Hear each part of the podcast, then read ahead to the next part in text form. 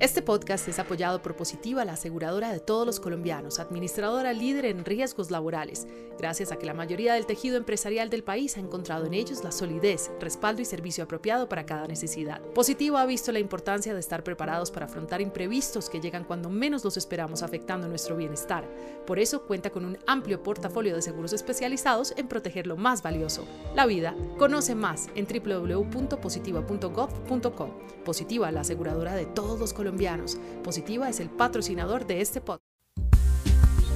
Fuertes, audaces, inspiradoras e imparables. La perspectiva femenina de la sostenibilidad y la transformación social. Soy Mónica Fonseca y junto a mujeres increíbles estaremos conversando sobre los temas que están moviendo el mundo. Esto es Mi sala es tu sala. Joana Rojas. Ella es la definición de una mujer resiliente. Perdió a su mamá a los 6 años, una de sus piernas al cumplir 13 años y a sus 30 ya ha sobrevivido tres veces al cáncer. Pero ella no dejó que estas circunstancias afectaran sus ganas de vivir o le impidieran convertirse en la empresaria exitosa que es hoy en día. Joana tiene dos grandes emprendimientos y yo creo que muchos más, por lo menos en el tintero. Ocre y Arco, espectacular, una propuesta de diseño colombiano de lujo que agrupa a más de 100 marcas de todo el país. Y Teresa, entre hilos, una marca de moda inspirada en la memoria de su mamá. Esta caleña, divina, diseñadora de modas, también es speaker y influenciadora, por supuesto. Comparte las aventuras que le regala la vida con sus 83 mil y pico de seguidores que siguen creciendo en Instagram. Y en sus conferencias enseña sobre la importancia que nosotros no escogemos lo que nos pasa, pero sí cómo asumimos y afrontamos los retos que se nos presentan. Con ustedes, Joana Rojas. Hace más o menos dos años y medio tuve la oportunidad de conocer a Joana Rojas por primera vez. Nos vimos por internet, así como lo oyen. Nos encontramos haciendo un live Instagram y fue muy revelador para mí, aunque ya sabía quién era Oír su historia en primera persona fue muy especial. Y hoy está invitada a mi sala es tu sala porque ella es sinónimo de resiliencia, pero también de empoderamiento que nos interesa tantísimo acá en mi sala es tu sala. Ejemplos de mujeres que van construyendo alrededor de sus historias y en el caso de ella que van cosiendo, que van tejiendo, tejiendo que van diseñando. Joana, bienvenida.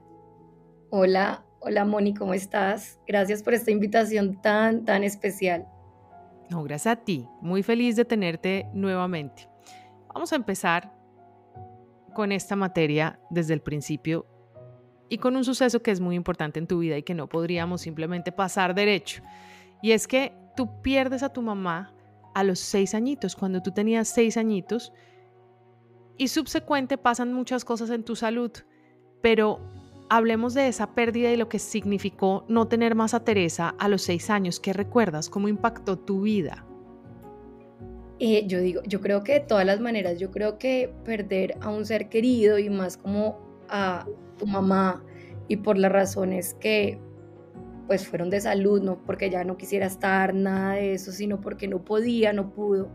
Fue muy bonito porque ella se encargó desde el primer momento cuando supo que estaba enferma de dejarme un diario y de dejarme como recuerdos para que a través del tiempo yo la fuera recordando de la manera más bonita y de la manera de que ella quisiera que yo la recordara. Me dejó un diario, me dejó muchos videos, me dejó muchas fotos. Entonces ha sido maravilloso porque he podido conocer su vida a través de sus propios ojos. Y yo creo que eso es una fortuna que muy pocas personas tienen y que yo le agradezco enormemente a la vida y a mi papá por habérmelo permitido y me lo hubiera dado en los momentos correctos para yo poder entender quién era María Teresa. Y asimismo tu papá, que ya lo nombraste y qué maravilla que lo traes a esta sala, también a que se siente un ratito, aunque sea en, esa memoria que tienes de él y obviamente en, en el presente, porque es un hombre tan importante en tu vida. Cuéntame un poco de él, cómo asumió él esa, muerte de tu mamá, ese ser padre soltero por un buen tiempo, em, el tener que criarte, pues él, porque así los padres o las madres se casen cuando quedan viudos, pues no es lo mismo.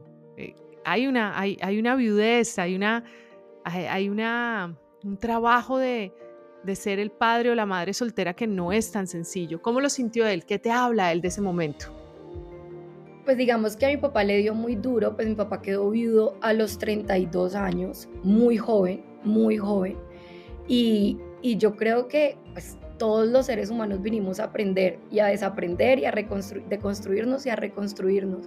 Y en ese camino mi papá, digamos que fue un excelente papá, mi papá fue un papá incondicional, fue un papá presente, fue un papá que me, me dejaba en el colegio, me recogía en el colegio y fue un papá que así fuera, hubiera quedado tan joven viudo, fue un papá 10 todo el tiempo. Entonces fue muy bonito porque nos hemos tenido a los dos, después llega pues, la, esposa de él, que es como mi segunda mamá, pero yo he tenido a mi papá, pues es como mi, mi, mi superhero entonces, eh, a él, le dio muy duro porque mi papá le pasaron muchas cosas en ese lapso. El día que mi mamá se muere, yo creo que es la primera vez que lo cuento como en, em, en algún sitio como que no sea como en mi círculo privado de mi familia y, mis amigos. Y, lo cuento porque mi papá ya me lo cuenta con total tranquilidad. Pero el día que mi, papá, mi mamá se muere, dos horas antes, a mi papá le roban el carro mi mamá muere en una quincena, le roban toda la, pues como todo lo que, lo que tenía en el carro, le roban todo el trabajo de muchos años y, lo dejan tirado como en un, como en un potrero. Y mi papá es la única persona que no se puede despedir de mi mamá porque cuando él llega a la casa, eh, llega enfermo y mi abuela, la mamá de mi, de mi mamá, la mamá de María Teresa, le dice, detrás de la puerta del baño como Fernando María Teresa acaba de morir hace 20 minutos. Entonces para él fue muy doloroso porque al otro día mi papá no, tenía ni cómo pagar el velorio. Eh, no tenía cómo pagar absolutamente nada porque todo se lo habían llevado eh, pues los ladrones y creo que ahí fue como mi papá dice que es el peor día de su vida y no lo dudo, no lo dudo, eh, porque perdió todo, perdió el amor, perdió su trabajo de tantos años, perdió pues en el medio donde se transportaba simplemente por, por ir a, a ver a mi mamá una última vez. Entonces, eh, digamos que para mi papá, en ese orden de ideas, la muerte de mi mamá significó como muchos cambios para él que fueron muy dolorosos. la transformación completa, o sea, este, esta historia que nos estás contando, pues eh, hace entender el por qué tú eres y tienes esa resiliencia que tienes. O sea, tu padre vivió en un mismo día todo lo que le puede pasar a una persona y mucho más que eso. ¿Cómo se sobrepone él? Y te pregunto esto porque ya entenderán quienes nos están oyendo, mucha gente te conoce, cientos de miles de personas te siguen, pero evidentemente hay otras personas que quieren oír tu historia y quieren saber por qué estamos sentadas hoy acá. Estamos sentadas porque tenemos a una gran empresaria, una mujer que se reinventa y sí todos los días de la vida y que sale, mejor dicho, como ave fénix cada vez que puede de entre las cenizas, como se diría, ya van a entender por qué. No en lo laboral, no necesariamente en lo laboral, sino en la propia vida. ¿Qué recuerdas tú de cómo se sobrepuso tu papá a ese acontecimiento o esos acontecimientos desafortunados de un mismo día? Claro, es que fue todo pasó en dos horas. Literalmente todo pasó de 10 de la noche a 12 de la noche. Eh, no, me acuerdo que mi papá lo que hizo conmigo, yo estaba muy chiquita, yo había acabado de cumplir eh, seis años, esto pasó el 16 de noviembre del 96, yo cumplo en octubre, y me acuerdo mucho que mi papá lo que hizo fue mandarme como con los vecinos, mientras mi papá estaba cuadrando absolutamente todo, papá estaba, mis tíos y toda mi familia viajó a Cali, mi papá eh, me crió en Cali, y mi familia, digamos que nosotros tenemos una familia súper unida, súper como colaborativa entre todos. Entonces, unos prestaron para el velorio, los otros para esto, mi papá llamando a todo el mundo a cancelar los cheques, llamando a cancelar eh, las tarjetas de crédito, llamando a cancelar todo, mientras estaba velando a su esposa eh, y, a, y, a, mí tratándome de, de mostrarme lo mínimo de la situación. De hecho, yo esta historia creo que no la había contado antes primero porque era de mi papá, era una historia que era de él y no me correspondía. Ya hoy en día mi papá la habla con más tranquilidad.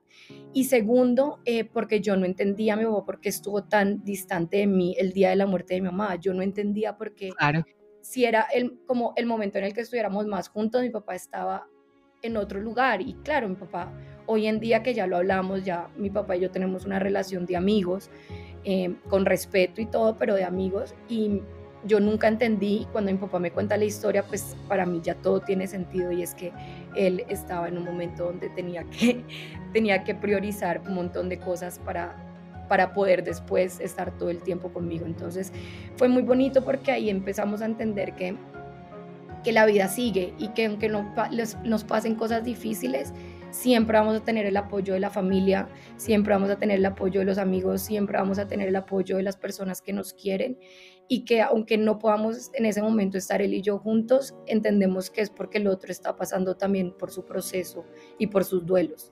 Súper importante contar eso, eh, Joana, como todo lo que estás contando es clave para que entendamos que, que no podemos aventurarnos simplemente a juzgar un acto de una persona por lo que estamos viendo, sino que hay que también ver el contexto, ¿no? Increíble cómo en un momento tan trágico, tan dramático para ti, tu contexto era mi mamá se murió, para tu papá era mi esposa se murió, la mamá de mi hija se murió, me robaron todo, tengo que solucionar y además de eso tengo que verme fuerte. Me parece súper importante porque de ahí tu fuerza, tu valentía, que uno pensaría muchas veces que también viene de mamá, pero viene de ese papá maravilloso que te da un ejemplo desde el día uno seguramente de todo esto que acabamos de nombrar. Para quienes nos acompañan, Joana, cuéntanos un poquito de esa condición que tiene eh, la familia de tu madre, condición que también tienes tú y que hace que hayas tenido que pasar por un cáncer por la primera vez a los 13 años y dos veces más que ya nos contarás.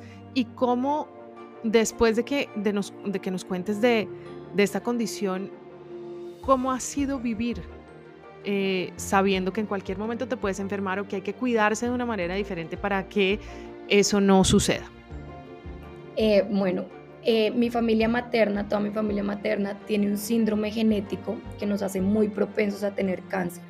Es un síndrome que se llama el síndrome de Lifraumeni y es que, pues, lo que yo entiendo, yo no soy médica ni mucho menos, lo que yo entiendo es que mi cuerpo o pues mi familia materna no venimos con un, no venimos con un gen que nos protege del cáncer, es decir, el cáncer normalmente se da por células malas, entonces el cuerpo todo el tiempo está generando células y cuando hay una célula mala hay como un detector que o la repara o la elimina del cuerpo. Yo no tengo como ese protector. Al no tener ese protector, lo que hace es que uno genere cánceres muy fácilmente a través del tiempo. Esto digamos que este protector que uno tiene en el cuerpo se va, se va acabando con el tiempo, es decir, por eso las personas de tercera edad tienen más probabilidades de tener cáncer porque este protector se va acabando. Mm, yo nací sin el protector, entonces digamos que por eso es que yo he tenido tantos cánceres en mi vida y de mi familia materna yo soy la única sobreviviente de cáncer.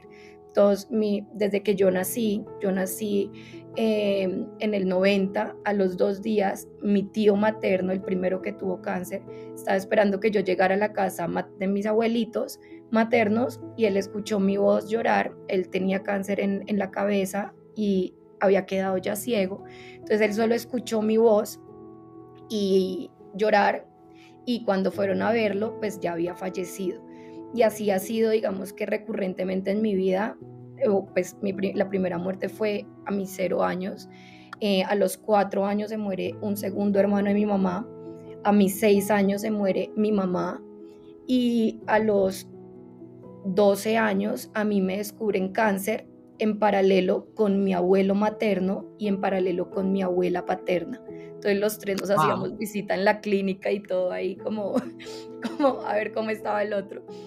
Y de, a mis 12 años que a mí me descubren el cáncer, me lo descubren ya muy avanzado porque otra de las condiciones que tiene este síndrome es que es un síndrome muy agresivo, entonces digamos que no da tiempo de mucho. Entonces también me lo descubren muy, muy pues ya me lo descubren muy avanzado y era muy agresivo. Entonces, en ese momento la decisión que me toca tomar a mí porque mi papá no la iba a tomar, mi papá decía que mi papá mi papá es un paisa muy paisa, entonces papá empezaba, no, es que yo no quiero que mi hija, eh, yo no quiero como eh, enterrarla pedacitos, como por pedazos. Y papá no iba a tomar la decisión y yo me siento con, con el médico pues de la familia y él me dice como, Joana, eh, hay estas opciones, ¿qué hacemos? Y yo dije, no, pues, ¿cuándo es la fecha de mi amputación? y mi papá ahí es que acepta firmar todos los documentos porque yo era menor de edad. Pero él no, como que a mí me tocó tomar la decisión porque mi papá no fue capaz. Y, digamos tu primera, Tu primera gran decisión en la vida, que hay que, que, hay que decirlo, generalmente un, un niño, una niña a esa edad no tiene que tomar ese nivel de decisiones y fue tu primera gran decisión en la vida. ¿Por qué tan segura? ¿Por qué sentiste que esa era la decisión correcta? Tengo entendido que era o amputar o morirse finalmente. Exactamente. no lo dudaste.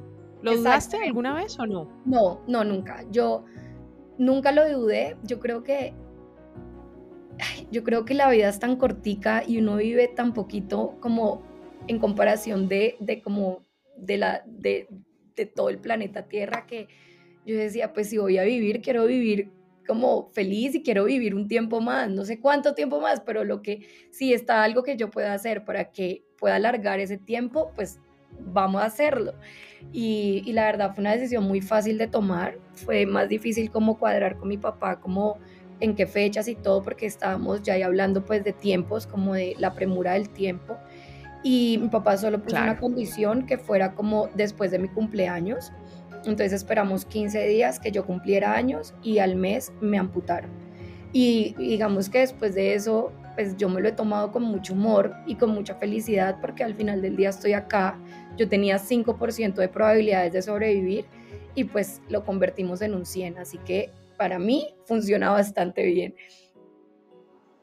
Y solamente si uno está en los zapatos de una persona que le está pasando esas situaciones que puede realmente decir lo que tú estás diciendo. Hemos visto ejemplos de muchas personalidades hoy en día, no solamente de, personajes eh, públicos, sino cada vez es más frecuente que la gente pueda hablar de sus amputaciones de una manera más tranquila, porque hace unos años, y yo podría decir que aún hoy en día, pues eso causa vergüenza de alguna manera o no, causa pena, causa eh, hablemos un poco de ello, ¿sabes? Porque, porque ese amor propio, ese, ese amor propio sí que es importante en estos momentos, dímelo. Dímelo tú. y es un transitar, te lo juro que yo he vivido cuando yo, bueno, yo, a mí me amputaron a mis 13 años, yo me demoré un año en todo el proceso pues de rehabilitación, de preprótesis, prótesis, postprótesis, pero digamos que antes eh, como que nos habían vendido una idea como de que era lo normal, que hoy en día ya todo eso se está descodificando tanto que, que, también es muy bonito porque hay personas que han tenido como la fortaleza y la valentía de mostrar que hay diferentes tipos de cuerpo, hay diferentes formas de cuerpo y que todos son igual de valiosos y que no deberían de perder ese valor por simplemente porque no es lo que uno estuvo acostumbrado toda la vida de ver. Y eso es muy bonito y eso afortunadamente nos lo han dado, yo creo que en gran medida las redes sociales. Pero antes de eso, yo, yo conflictué mucho con el tema de, de, de que era lo normal y que era lo no normal. Claro, de mostrar tu prótesis. Yo supongo que, y hablemos de ello, o sea, de esconderla o de mostrarla. ¿Cuánto tiempo escondiéndola? ¿Cuándo decides mostrarla? ¿Qué te hizo sentir más segura? Yo duré escondiendo la prótesis 15 años. 15 años donde para mí el vestuario que ha sido como mi fascinación y en verdad lo que a mí, como por lo que yo respiro, que es la moda y pues vestirme y el, y el acto de, de, de, crear prendas, eh, yo usé mucho, por muchos años, lo que yo amaba tanto que era el vestuario, mi herramienta para esconder la prótesis. Y hoy en día, curiosamente e irónicamente, se volvió también la herramienta para mostrar la prótesis. Entonces es muy bonito cómo también cambian esos ideales y esos pensamientos de que era lo que antes utilizaba para ocultar, hoy se vuelve como esa herramienta para, para perdón, antes para ocultar y ahorita para mostrar. Em, fue un proceso, fue un proceso largo, digamos que también porque, pues, así como uno está aprendiendo de esto, las personas que están alrededor de uno están aprendiendo de esto. Entonces, por supuesto. Entonces, por ejemplo, yo siempre, yo siempre he sido muy noviera, siempre fui de muchos novios, pero tuve novios buenos, muy lindos y tuve novios que también fueron un poco, pues un poco duros con el tema y eran como, no, em, es que eh, no, no, como que no, si tienes, no te puedes quitar la prótesis o delante de mí no te quites la prótesis o cosas así que en verdad eso termina como tú diciendo, ok, entonces me la tengo que, tengo que vivir esto como, como Como tú quieres, exacto, como tú prefieres y no como tú prefieres, como la tú, tú, no el otro. Llegó un momento en el que yo llevaba mucho tiempo como conflictuada porque yo me veía en el espejo y no me reconocía. Y sí, yo tenía, es decir, siempre voy a ser una persona amputada, eh, pero antes yo no me reconocía como una persona amputada. Y cuando las prótesis normalmente tienen como unas, pues normalmente no, uno le puede mandar a hacer como una espuma, que es como una espuma en, eh, sí, es una espuma que tiene la forma de tu pierna. Y esa espuma yo la tenía de la misma forma de mi pierna, pues de mi pierna derecha, que es la que, es la que tengo y yo me ponía cosas que no se notaba la prótesis. Y llega un punto en el que yo digo, ¿por qué tengo que seguir usando estas espumas si no me estoy reconociendo? Y en el momento que me la quito, hablo con mi papá, yo creo que con la primera persona que hablo del tema fue con mi papá y le digo, papi, siento que quiero mostrar la prótesis, siento que puedo como no solo ayudarme en el proceso a mí, sino ayudar a un montón de personas de decir, esto es normal, esto pasa y porque tenemos que ocultarnos o porque tenemos que vernos normales ante los ojos de todo el mundo si en verdad hay muchos tipos de normalidad, hay muchos cuerpos, hay muchas formas de cuerpos. Y mi papá lo primero que me dijo fue, tú no lo necesitas hacer, no lo hagas, ¿para qué quieres que todo el mundo te mire? ¿Para qué quieres que todo el mundo te juzgue?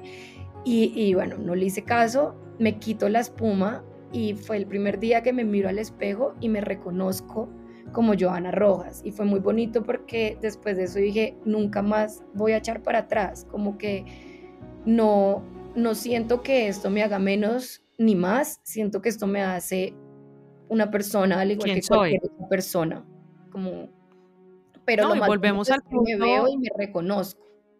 Y volvemos al punto que es tan importante, no es como los otros quieren que yo me vea, no es como los otros quieren verme, sino es como me veo yo, así me presento ante el mundo y eso es lo válido. Y ojo, y como bien lo has dicho tú, es como tú te reconociste, si otras personas con prótesis quieren o no usar espuma, quieren usar eh, una prótesis distinta, en fin, es digamos inherente a cada individuo, es lo más importante que, que hay que dejar acá. lo más importante es que sea cual sea tu decisión, si tú quieres ponerte las pumas, si no te la quieres poner, si quieres tener cierto tipo de cuerpo, sino lo más importante es que con la piel que tú que tú tengas o que tú utilices te reconozcas y seas feliz con eso.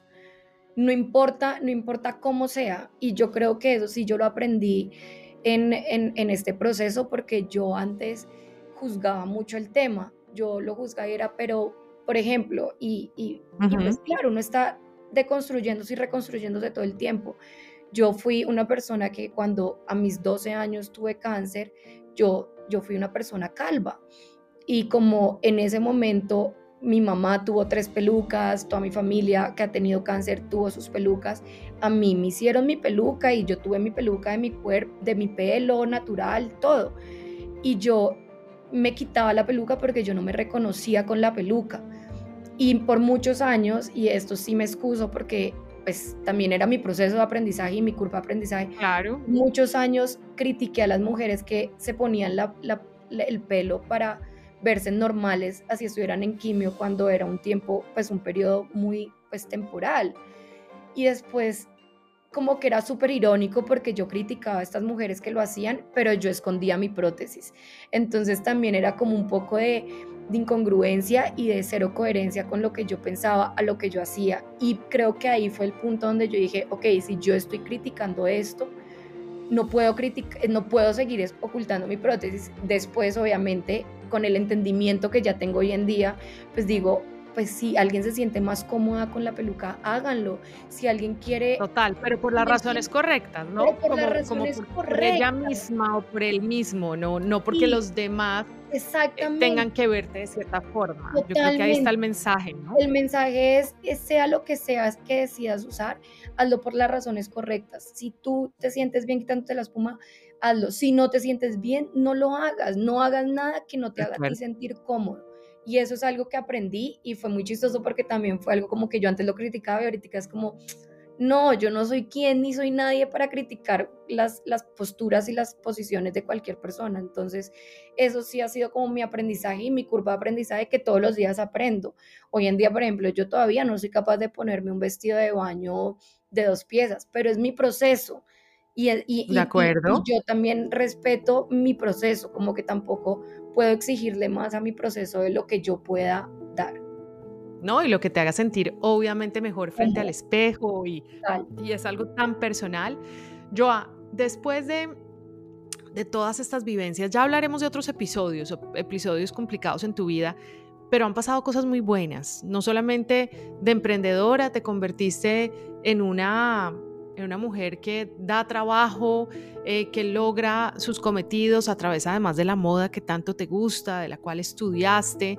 em, honraste además a tu mamá y la sigues honrando con Teresa, esa marca preciosa que llevas a, todas partes, pero además eres cabeza de, otros procesos creativos que son importantes, Ocre y Arco, eh, todo esto sucediendo y al mismo tiempo tú te convertiste en una marca personal, porque no solamente es lo que tú creaste, y vamos a repetir por acá como Ocre y Arco, como Teresa Esencia entre hilos, eh, Tere Esencia Mini también, pero también tú te convertiste en esa marca que llaman las otras marcas para trabajar.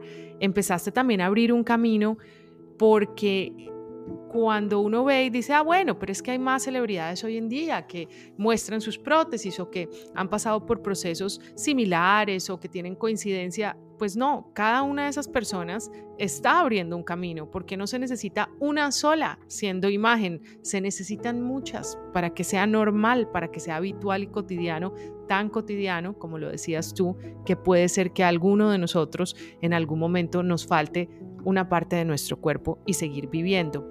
¿Qué ha sido de todos estos años de tu carrera profesional, del desarrollo intelectual y profesional de Joana Rojas? Bueno, digamos que fue muy curioso porque yo monté Ocre y Arco a mis 25 años y lo monté por una necesidad muy simple y fue que en, en el 2015, cuando cumplí 25 años, a mí me descubren el síndrome genético y me lo descubren por la muerte de mi única prima materna. Nosotras éramos dos, eh, que mi prima era hija de uno, de un tío que ya se había muerto y mi único tío sobreviviente de, de, pues hermano de mi mamá me llama un día y me dice tenemos que almorzar, tenemos que vernos. Yo estaba ahí buscando mi maestría para irme a hacer una maestría fuera del país, yo estaba buscando todas las op oportunidades para ser una persona que trabajaba en el medio de la moda, pero no como creando empresas, sino para trabajar para alguien. Y me llama mi tío y me dice, Gordis, eh, Carolina tiene cáncer y le dieron 20 días de vida, es decir, entra cuidados paliativos de una. En efecto, Imagina. mi prima duró 20 días, esos 20 días. ¿Cuántos años tenía tu prima? Mi prima tenía 26, yo tenía Imagínate. 24 en ese momento, ella 26, yo 24. Y digamos que en ese momento como que cambia todo mi escenario porque lo, antes no habían exámenes genéticos, antes digamos que todo esta, este tema genético no era tan conocido, estaban empezando a pasar cosas pero no eran tan conocidas y yo ahí decido hacerme el examen genético no solo por mí sino por mi tío que era el único sobreviviente para ver si él tenía el síndrome y pues qué podíamos hacer al respecto. Entonces yo me hago el examen y yo salgo con este síndrome y mi oncólogo, que es mi oncólogo de cabecera y mi médico de cabecera, me dice, tú no te puedes ir más de tres meses fuera del país porque a ti te, te tienen que hacer exámenes cada tres meses. Entonces, uh -huh. en ese orden de ideas, yo decía, bueno, tampoco me puedo emplear porque no tengo el tiempo, porque tengo que estar pidiendo muchos permisos. Toda mi familia paterna es empresaria, todos han sido pues em emprendedores Y, yo dije, bueno, pues me va a tocar coger este camino. Y, ahí, digamos que fue, fue, fue como, como un montón de, de, de sincronidades infinitas porque yo monto o creía, mi prima se muere, yo me voy a estudiar no, nada más unos tres meses por fuera, vuelvo, monto Ocre y Arco, me muero más o menos 10 meses montándolo y cuando estoy abriendo Ocre y Arco me descubren mi segundo y tercer cáncer. Y al descubrir... ¿Qué fueron? ¿Qué fueron? ¿Qué, ¿Cuáles fueron? Fueron dos cánceres primarios de pulmón. Y, y fue muy... Claro, como una fue muy curioso porque ahí ya los médicos venían diciendo en las juntas médicas como a Joan hay que quitarle los senos. Entonces a mí paralelamente me habían hecho una mastectomía bilateral y me habían puesto pues eh, silicona, pero me habían hecho una mastectomía bilateral. Ya se estaba hablando de quitarme los ovarios para entrar en una menopausia, pero no, yo no había tomado la decisión y en ese exacto momento entró a, a dos cánceres primarios de pulmón. Me operan, me hacen quimioterapia porque se volvió un fase 2 por ser dos cánceres primarios en un espacio tan pequeño del, del, pulmón.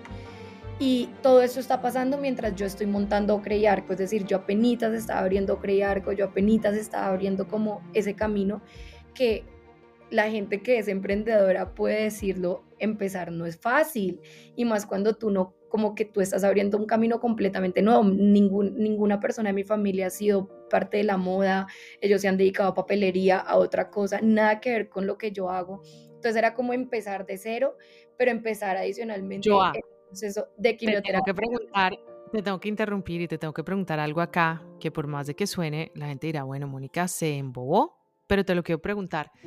Estabas abriendo o crear con ese momento, estabas pariendo un hijo, porque ese es un hijo tuyo, estabas dando a luz un proyecto tan complicado y al mismo tiempo viviendo el tema del cáncer que ya no era ajeno a ti, era, estamos repitentes. ¿Qué fue más difícil? Uy, o crear. sabía, sabía que me ibas a responder eso y sé que muchas personas dirán, pero ¿cómo se atreve a preguntarle eso? Pero es que pero es que esa materia ya la habías tú repasado.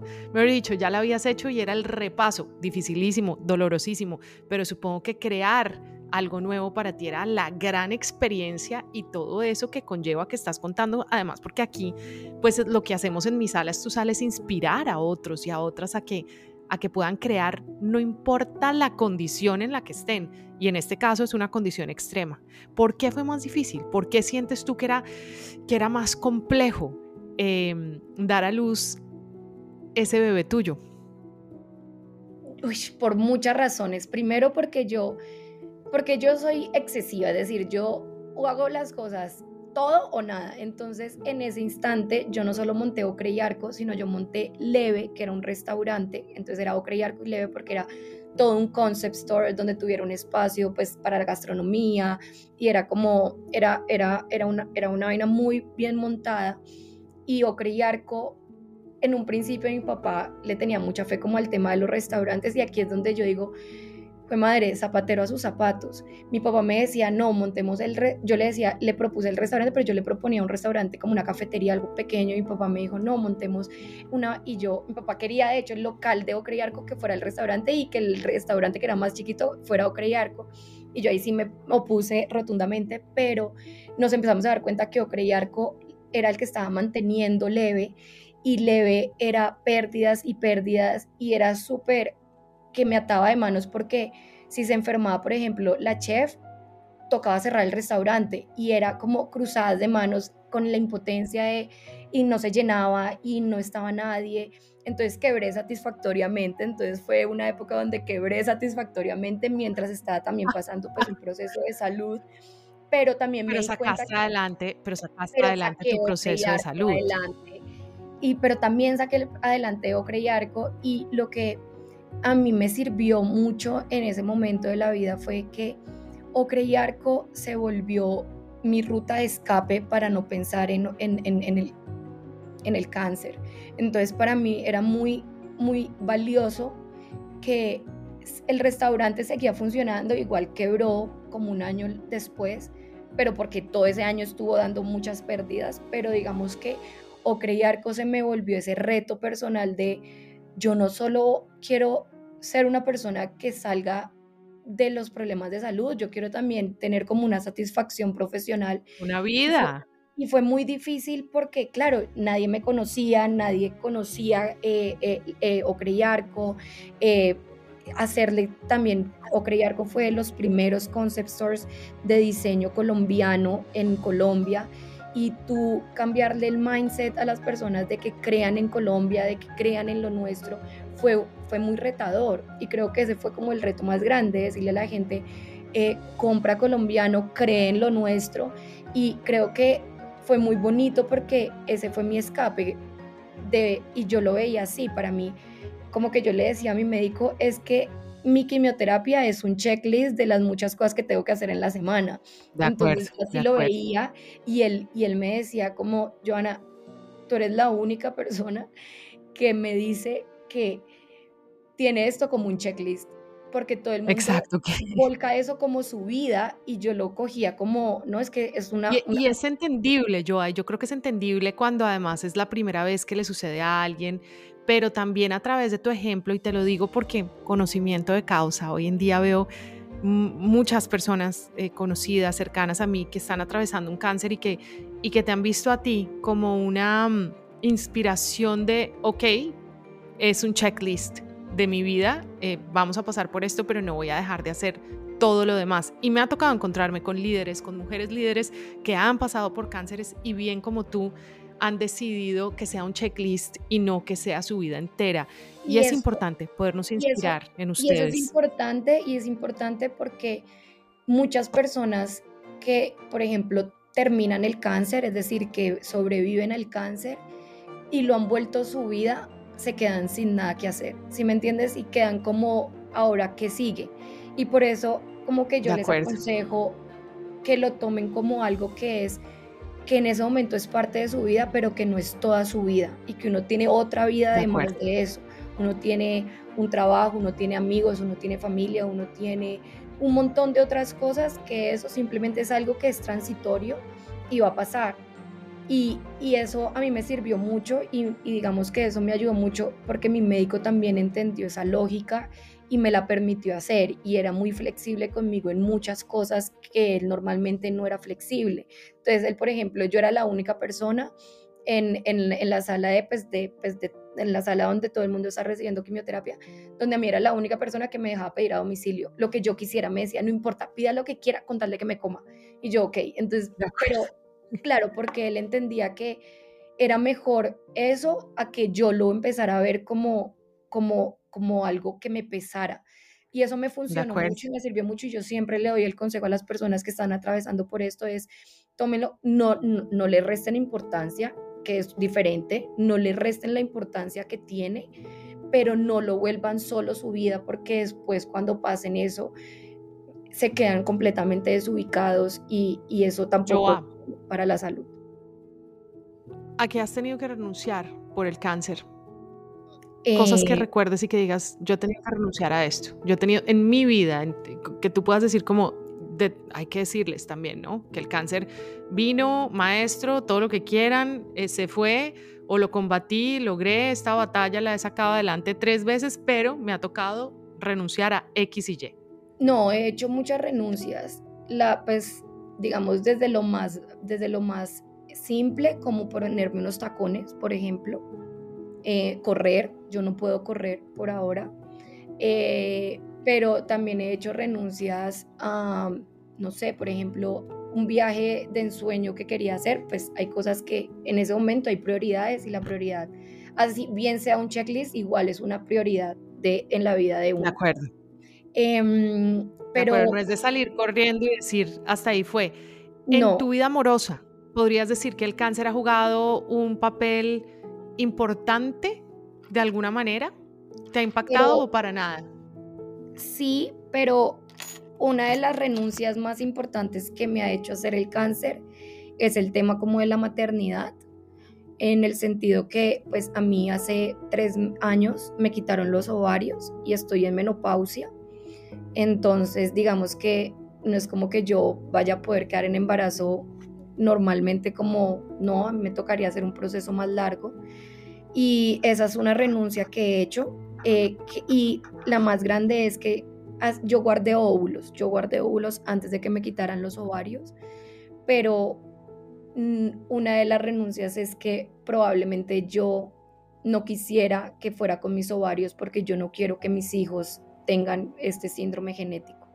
Y pues el tema pues de, de, de las cicatrices, por ejemplo, yo tengo la mastectomía bilateral, yo no puedo amamantar, pero pero bueno, siempre hay fórmulas y siempre hay otras cosas, como que yo siempre le busco la comba al palo, como dice mi papá.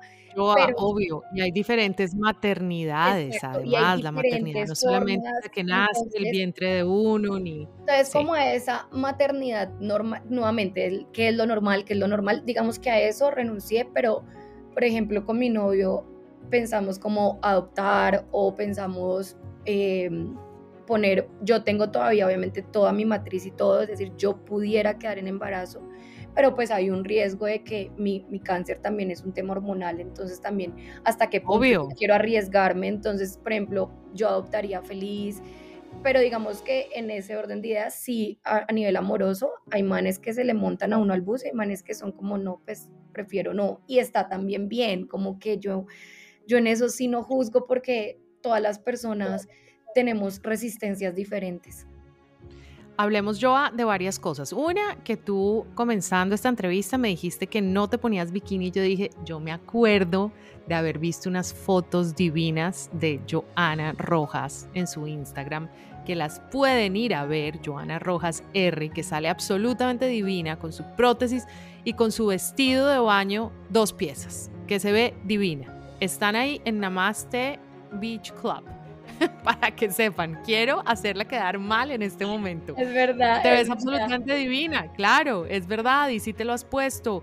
Y, y has sido transgresora en ese sentido, y hay que decirlo, es que, como bien dices tú, hay cicatrices, hay, hay, eh, hay un cuerpo que es fuera de lo normal, entre comillas, que tú le estás educando a, a la sociedad que lo vean absolutamente natural, normal, hace parte de la humanidad ser de diferentes formas. Te ves absolutamente preciosa, te sientes preciosa porque se te ve además en esas fotos y simplemente quería hacerles también como un llamado porque si hay alguien que se ha atrevido a mostrarse de tantas formas, a mostrarnos inclusive el mundo, sus viajes a través de su corporalidad, pues es Joana. Y eso me ha parecido súper lindo porque no solamente es la moda, si no es el mundo, son tus ojos como ve el mundo, cómo, cómo se pone tu cuerpo en ese mundo. Y eso ha sido muy especial. Y por eso te celebramos. Y te celebramos obviamente como empresaria y todo lo que logras y todo lo que viene. Y eres embajadora de varias marcas. Y todo eso hace parte de esa Joana resiliente, de esa eh, Joana exitosa, de esa empresaria que no se da por vencida. Miedos, Joa, que tengas en esta vida, miedos que tú digas, hombre, caramba, no, si tengo miedo, a esto o a lo otro. Por el contrario, es una mujer que, que carece de miedos, que casi no tiene miedos, que no le cree al miedo. No, no tengo miedos como así que yo te diga algún miedo en particular. No, no tengo miedo. Lo que yo sí le digo a la gente es, nuevamente, uno tiene que hacer las cosas en la medida que se vaya sintiendo cómodo. Entonces yo al principio, por ejemplo, no me mostraba en vestido de baño y después entonces sí, pero como que siempre yéndome desde mi comodidad. Y yo en eso sí soy súper egoísta porque lo, lo, primero que yo trato de hacer es sentirme bien yo para yo después mostrárselo al mundo. Si en algo no me siento, por ejemplo, a mí antes me daba mucha pena mostrarme caminando como en videos en redes sociales. Y después dije, ya no me da miedo, pero es mi proceso y es un proceso que yo también he ido respetando de a pocos. Entonces no es como tratar de hacer todo de una porque uno a veces se abruma y cuando lo peor que le puede pasar a una persona es abrumarse porque todo colapsa. Entonces sí he tratado de darme mis tiempos y de respetar también, como de respetarme como cada vez que soy capaz y celebrarme cuando soy capaz de algo que antes no era capaz. Y eso ha sido muy bonito porque he ido como respetando también esos llamados de, de, de, mi cabeza de tú puedes pero hasta acá, o tú puedes hasta acá. Algo que, por ejemplo, nunca he mostrado es mi muñón y últimamente ya lo muestro con, con, el, con el liner, que es la parte que lo cubre la prótesis, pero antes no lo hubiera hecho. Entonces es como, como ir de a poquitos, pero siempre cuidando mi bienestar emocional. Por supuesto. Yo a qué viene, qué viene para ti. Eh, que se viene, bueno, se vienen varias cosas. Eh, digamos que a nivel personal, eh, bueno, no lo hemos hablado acá, pero estoy en un proceso pues legal por una agresión, entonces digamos que estoy en todo el proceso fiscal con la fiscalía y todo. esperamos que eso salga pronto.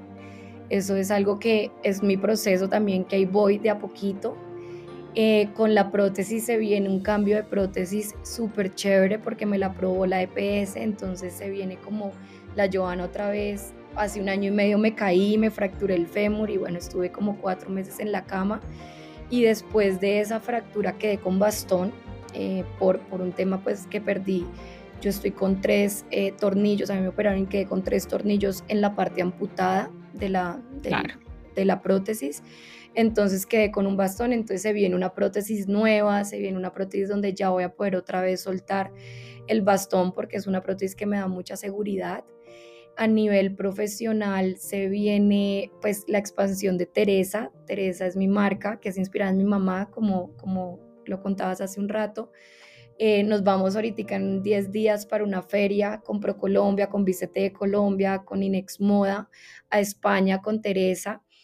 Eh, seguir ampliando, seguir, seguir abriendo, digamos que las puertas internacionalmente con Teresa, porque eh, ya estamos en 10 países, pero pues la idea es estar en muchos países más. Con Ocre y Arco, seguir, seguir apoyando el talento local, seguir apoyando a los emprendedores colombianos. Yo creo que ese es uno de mis propósitos de vida, que todo el mundo conozca la moda colombiana. Me parece que es una moda que es tan rica y tan linda y como que hay gente tan talentosa acá que quiero seguir apoyando en eso. A nivel personal, eh, nada, se vienen cambios porque me estoy yendo a vivir con mi novio, entonces, bueno, digamos que ha ah, sido como emocionante, qué emocionante. Y ahí sí tengo que hacer un alto en el camino porque, porque esto tiene que quedar igual acá guardado, es importante que lo oigan las personas.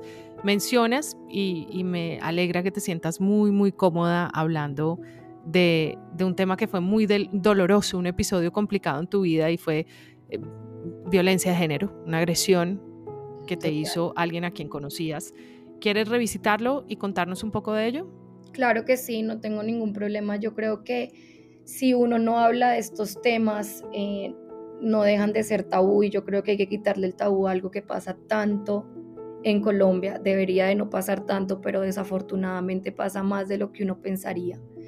Y, me he dado cuenta después de haber atravesado por esto, porque muchas personas se me acercan y es, yo también pasé por lo mismo, mi familiar tarará, todo el mundo, y es como, como hemos perpetuado que este tipo de comportamientos pasen y simplemente por el miedo a, una, a un rechazo o un miedo a perder valor como mujer, a un miedo, porque solo son miedos, porque en realidad eso no, como que sí pasa, pero no, no como uno cree que pasa. Eh, estamos dejando que perpetúen y que sigan pasando y que no tengan el como su respectivo em, sí como su respectiva pena proceso Exacto, pena, proceso, juicio, porque es que tiene que suceder, tiene que haber una consecuencia, ¿no? Que es lo que a veces nos permitimos que no suceda, al no denunciar o al no contar o al no reaccionar ante una situación de estas. Tú reaccionaste y tú dijiste, no, no me voy a quedar callada esto, esto, ¿por qué me va a quedar callada?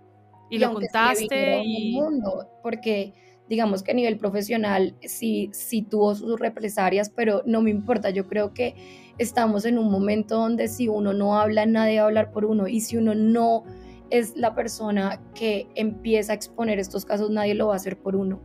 Y digamos que fue una agresión muy difícil porque yo llevaba apenas seis meses de amputada, de, digamos que ahorita en septiembre cumple un año, eso fue en septiembre del 2021. Yo estaba en una, yo soy normalmente, generalmente era, sigo siendo, tengo para amigos, exnovios míos, yo me la llevo bien con la gente, yo creo que uno no termina, muchas veces uno no termina por odiando a las personas, sino que simplemente las cosas no funcionan y ya está. Eso pasó con este personaje y terminamos, terminamos en el 2019 y dos años después nos encontramos muy de vez en cuando en reuniones de amigos en común y nos encontramos en una de estas, de, en, un cumpleaños de un amigo en común y, y, ahí pasa la agresión, eh, pasa la agresión eh, en, en, en, un espacio donde yo no tenía, la, pues yo estaba con dos bastones en ese momento, yo no estaba como con un bastón como ahorita y, y pasa la agresión eh, al decirle que no quería, eh, me agrede físicamente y, y fue muy y fue muy fue muy difícil porque yo no podía salirme allá, yo no podía escapar porque yo no tenía pues cómo correr porque no tengo una pierna. Y, y de una, pues yo llamo a mi papá y a la esposa de mi papá, ellos me recogen de una y y nunca se me va a olvidar algo que mi papá me dijo. Yo una, pues me llevaron a la clínica para ver si habían fracturas en la cara y no habían fracturas, afortunadamente. Me voy a medicina legal, voy a la fiscalía, hago todo el proceso y estamos en el proceso, un proceso largo, es un proceso largo y desgasta mucho emocionalmente. Después de eso a mí me, me diagnostican con em, ansiedad y depresión. Yo estoy medicada hoy en día por el tema pero me acuerdo mucho que mi papá me decía, ¿por qué todo nos pasa a nosotros? Por, llorando en el carro, me decía, ¿por qué? Claro, qué pecado, imagínate el dolor de un padre. ¿Por qué? Yo no sé qué, pero ¿por qué a ti? ¿Por qué a ti te pasa todo? ¿Por qué a ti todo? Y ese mismo día, que fue el día de la agresión, yo le digo, papi, no te preguntes el por qué, pregúntate el para qué. Pregúntate para qué me está pasando esto y es de pronto yo puedo ser una persona que tiene la fuerza para salir a hablar del tema porque de pronto otras personas no lo hubiera hecho. No lo hacen. Es que esa, esa es una de las mejores respuestas de, de tu papá, es, no, es que no pasa. No, no pasa que otras mujeres que les está pasando de igual manera que a ti salgan a contar porque hay miedo, por supuesto. Y a ti te enseñaron desde pequeñita que el miedo, pues el miedo, el miedo está mientras que uno no agarre y lo coja y le diga no más miedo. Tú no le tienes miedo al miedo, seguramente como bien lo has dicho, tienes inseguridades, tienes eh, momentos en los que dudas de una cosa, de la otra, pero tú al miedo te le enfrentas y tal vez eso es lo más bonito de esta conversación que hemos tenido. Y yo creo que lo que mi papá, después mi papá se opuso mucho a que yo saliera a hablar en, eh, públicamente, mi papá me decía, no, ya está el proceso, no salgas a hablar, no salgas a hablar. Y mi única respuesta a mi papá fue, papi, no tenemos que estar de acuerdo en todo tú y yo, porque tampoco tenemos que estar de acuerdo en todo tú y yo, pero yo no me perdonaría si en cinco años sale otra persona agredida por este mismo hombre y que yo no hubiera salido a hablar. Yo no me lo perdonaría. Y no me lo perdonaría porque después de que yo salgo a hablar, salen dos mujeres que sufrieron agresión física y sexual de este hombre. Y si yo no hubiera salido a hablar, ellas no hubieran tenido el coraje de hacerlo, seguirían con todos sus eh, traumas y, miedos y probablemente, no lo sé, no tengo la certeza, pero probablemente sí se lo puede haber evitado a muchas mujeres. Y pensar que muchos hombres van a escuchar esto y van a decir, ok, me, me, abstengo o esto en verdad sí está mal, porque mucha gente lo ve como, no, es que igual era tu exnovio, no importa. Pudo haber sido mi exnovio, pudo haber sido un No es no, exacto. No es no. No es no. Y uno tiene que respetar la voluntad de la y, en viceversa, si a un hombre, un, si una mujer quiere con un hombre y el hombre dice que no, es, también es igual de respetar. No es no, exacto, no es no. Y, y, en ese orden de ideas mi papá tenía mucho miedo porque, pues como él lo dice, no es, la, no es, no es lo correcto, pero es como muchos hombres lo identifican porque crecimos en una sociedad machista. Eh, y era mi papá, es que vas a perder valor como mujer. Y yo, papi, yo no creo y si lo pierdo, pues el que se lo pierde es la persona que vaya a estar al lado mío que no sea capaz de esto. Y, y, y ese Pregunta, tipo al día de hoy, Joa, e, eso te iba a preguntar, al, al, día de hoy, ¿qué ha pasado con ese personaje más allá de lo fiscal? ¿Alguna vez se sentó a hablar contigo? ¿Alguna vez te dijo, oiga, Joana, se me fueron las luces? Nunca, nunca he recibido una llamada de disculpas ni de perdón, lo cual eso es un agravante en el proceso. Em, él está en casa por cárcel esperando el juicio, es decir, él está en casa por cárcel preventiva. Eh, seguimos con el proceso. Cada mes me llega a mí un correo de la fiscalía diciendo que el abogado le está pidiendo em, libertad por vencimiento de términos. Eh, yo tengo un abogado particular adicional al fiscal, porque el fiscal es el que maneja el caso. Em, pero cada mes me, me, toca esto y cada vez me toca y mi abogado es como, no hay vencimiento de términos, Joana, no hay nada, él está en casa por cárcel, estamos esperando, eh, ya cada mes tenemos eh, qué pruebas, qué juicio, que yo no sé qué, estamos esperando la próxima audiencia, tenemos audiencia más o menos cada mes, eh, pero pero digamos que vamos bien, yo no voy a quitar la denuncia, yo no voy a quitar el proceso porque yo siento que cuando alguien hace algo malo tiene que pagar por eso. Entonces ahí estamos, cuando salga el veredicto, eh, pues saldré a hablarlo. Yo he tratado de ser como con el tema muy hermética, no dar tantos detalles por un tema pues de que mis abogados me lo piden. Eh, pero, pero sí puedo contar de qué pasó y cómo pasó porque pues es, es lo que es decir, están, todo, están todas las evidencias eh, pues del caso. Eh, en que estamos tranquilos, mi novio es abogado, entonces mi novio también se ha empapado mucho del tema. Mi novio es nuevo, es decir, mi novio no estaba cuando estaba, pues cuando pasó todo pero, pero también es un llamado a decirles como no tengan miedo de que nadie más las vaya a querer, porque al igual que yo, yo conseguí a alguien divino, un, un hombre que lo entiende, que lo acepta, que me acompaña en el proceso, que se mete a las audiencias. Eh, cuando yo, yo normalmente no me meto por un tema de salud emocional, a mí me lo tiene prohibido mi, mi psiquiatra, pero, pero mi novio se mete, se empapa, escucha, entonces también es un llamado a decirles como después a mí me ha pasado tantas cosas de salud, de violencia de género, de pérdidas de familia y, sin embargo siempre va a haber alguien que lo ame a uno con, con, las, con, con, el paquete completo, como digo yo, con el tiquete completo. Total, total. Y, es tu valentía la que finalmente nos trae acá, y es tu valentía la que realmente nos inspira el día de hoy, Joa. Y que siga el proceso y que siga lo que tenga que seguir. Y por el contrario de haber perdido valor, ganaste un valor enorme al ser voz de tantas mujeres y de tantos hombres, como bien lo dijiste, que alguna vez han dicho no. Y la gente no ha sabido respetar esa línea. Es muy importante lo que ha pasado, todos los proyectos que vienen, todo lo que se viene contigo. Siempre son buenas noticias. Aún en los momentos más complejos de tu vida, han sido buenas noticias para otros porque es como una mujer, una mujer que nació con una condición muy particular y que algunos dirían, Dios mío, es muy difícil vivir así, tú la has convertido en tu aliada más poderosa. Así que, Joa, te agradecemos mucho por estar en mi sala. es tu sala. por este espacio, qué felicidad y qué rico haberles podido contar un poquito más de mi historia y de mi vida y que, y que nada, que les sirva a todo el mundo para que el cielo es el límite y lo único que tenemos es el hoy y a disfrutar este hoy que tenemos. Absolutamente. Gracias, Joana Rojas, por haber pasado por acá. Women Working for the World, las mujeres trabajando para el mundo.